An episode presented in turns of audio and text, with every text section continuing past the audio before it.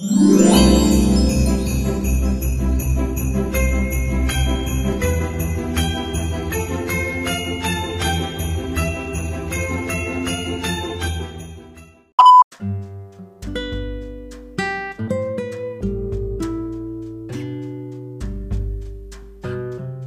Este su programa llega gracias a JLRC Music, música andina y variada.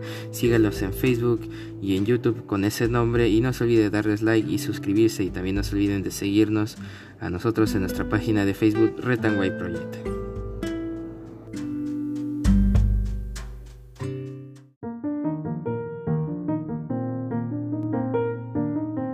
Muy buenas a todos, bienvenidos a este su programa Project temporada de fin de año. El día de hoy, 14 de diciembre del 2021, estas son las principales portadas de los diarios de nuestra nación.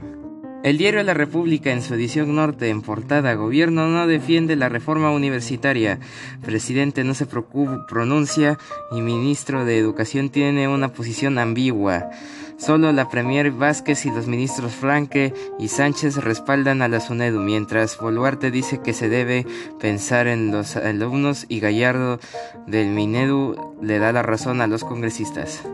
Jefe de la SUNEDU, Oswaldo Segarra, lamentó que el titular de Educación no tenga una posición firme ante el acuerdo de la Comisión de Educación que busca tumbarse la reforma. Pasan a retiro 43 oficiales de alta graduación de las Fuerzas Armadas. Lista es la que dejó el ex jefe de Estado, el ex jefe del Ejército General José Vizcarra. Según se conoció, los que pasan a retiro son 21 generales del Ejército y 10 mayores generales de la FAB y, y, dos y 12 contraalmirantes en la Marina. Reimpulso de vacunación frena tercera ola en el norte. Población acude a vacunatorios ante pedido del carnet de inmunización. Lambayeque, Piura y Cajamarca concentran 670 casos de variante Delta. En Piura, nueva estación de gas natural beneficiará a 60.000 familias de Paita. Amazonas reubican a damnificados por deslizamiento de tierra en Bagua. Accidentes en carreteras de la libertad dejan 3 muertos y 12 heridos.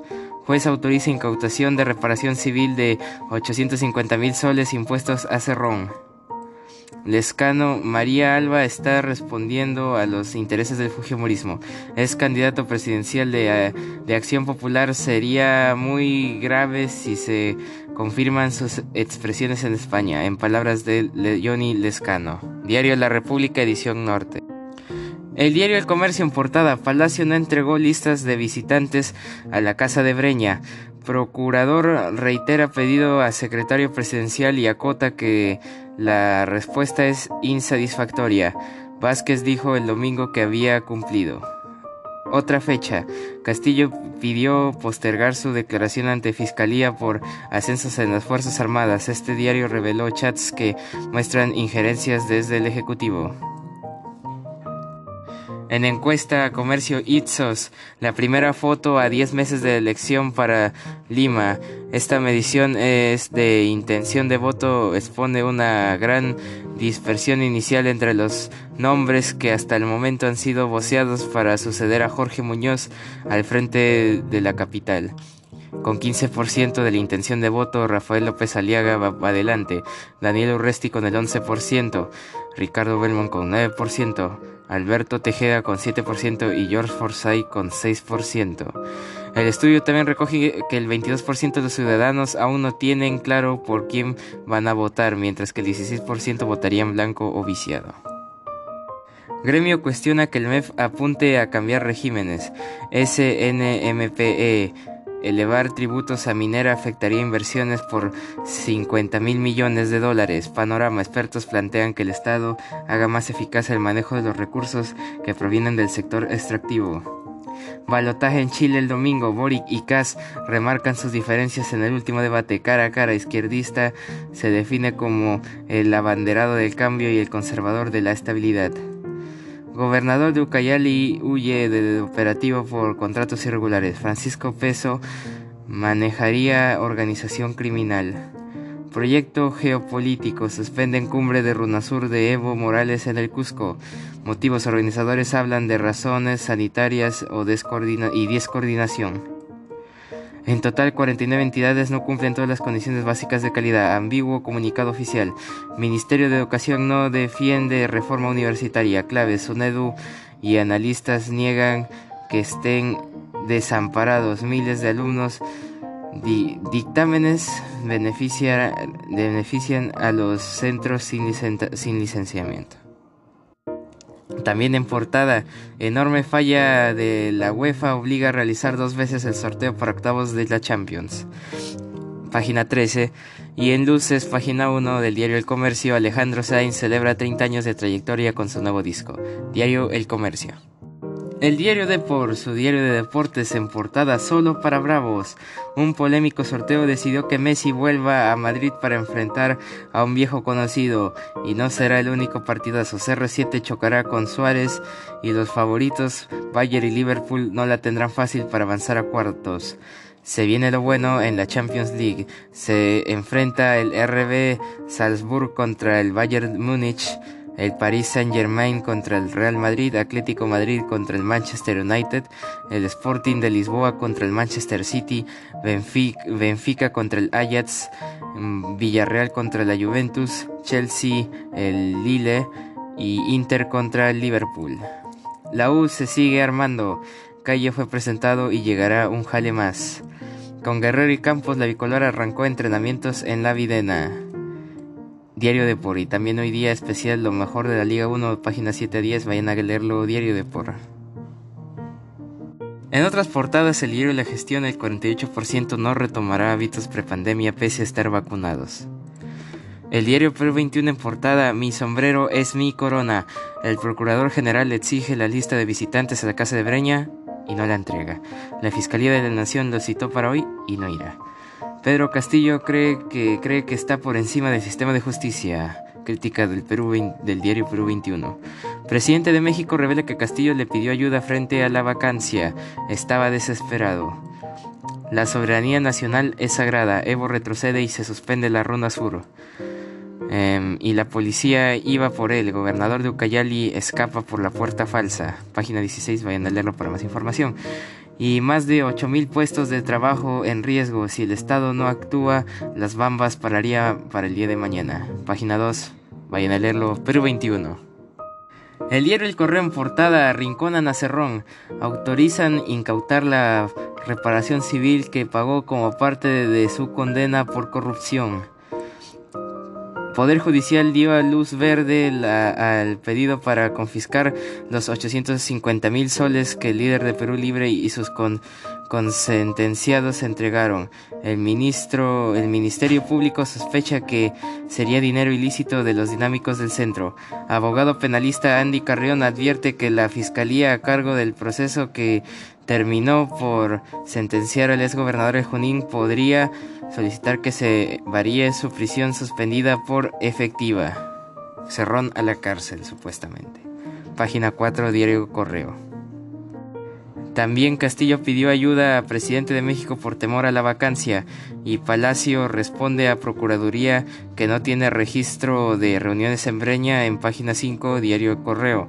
También Ceballos cuestiona proyecto antivacuna de Perú Libre, página 7. Diario El Correo, vayan a leerlo. Y bueno, un día como hoy, 14 de diciembre, es el tricentésimo cuadragésimo octavo día del año y quedan tan solo 17 días para acabar el año. En 1287, en los Países Bajos, una tormenta rompe la represa Suiderse, inundación de Santa Lucía y mueren entre 50.000 y 80.000 personas en los Países Bajos. En 1541 en España Francisco Dávila instituye el mayorazgo de Dávila. En 1570 en el actual territorio de Colombia, en el departamento del norte de Santander se funda la localidad de Ocaña. En el año 1782 en Francia, los hermanos Montgolfier realizan el primer vuelo de prueba de su primer globo aerostático. En el año 1788 en España el rey Carlos IV sube al trono a la muerte de su padre Carlos III. En 1855 en Chile el Congreso Nacional aprueba el Código Civil redactado por Andrés Bello. En el año 1882, fundación de la ciudad de Armstrong, provincia de Santa Fe, en Argentina. En el año 1939, en la Unión Soviética, es expulsada de la Sociedad de Naciones por invadir Finlandia. En el año 1942, en el norte de África, en el marco de la Segunda Guerra Mundial, Erwin Rommel, el zorro del desierto, es obligado a retirarse de El Agheila. Es una ciudad en la costa mediterránea de Libia. En 1942 en España se aprueba la ley del seguro obligatorio de, enfermedad y en el 47 también en España se inaugura el Estadio Santiago Bernabéu. En el año 1955 en la ONU ingresan 15 nuevos países, Albania, Austria, Bulgaria, Finlandia, Hungría, Irlanda, Italia, Jordania, Laos, Portugal, Rumania y España. En el año 1961 la República Unida de Tanzania se une a la ONU. En el año 1971, en un pozo de 331 metros bajo tierra en el área U2DL del sitio de pruebas atómicas de Nevada, de Nevada a unos 100 kilómetros al noroeste de la ciudad de Las Vegas, a las 13.09.59 segundos hora local, Estados Unidos detona su bomba atómica Chaenatics de 24 kilotones. Dos segundos después detona la bomba Jospan de 11 kilotones y Hierba de 5 kilotones.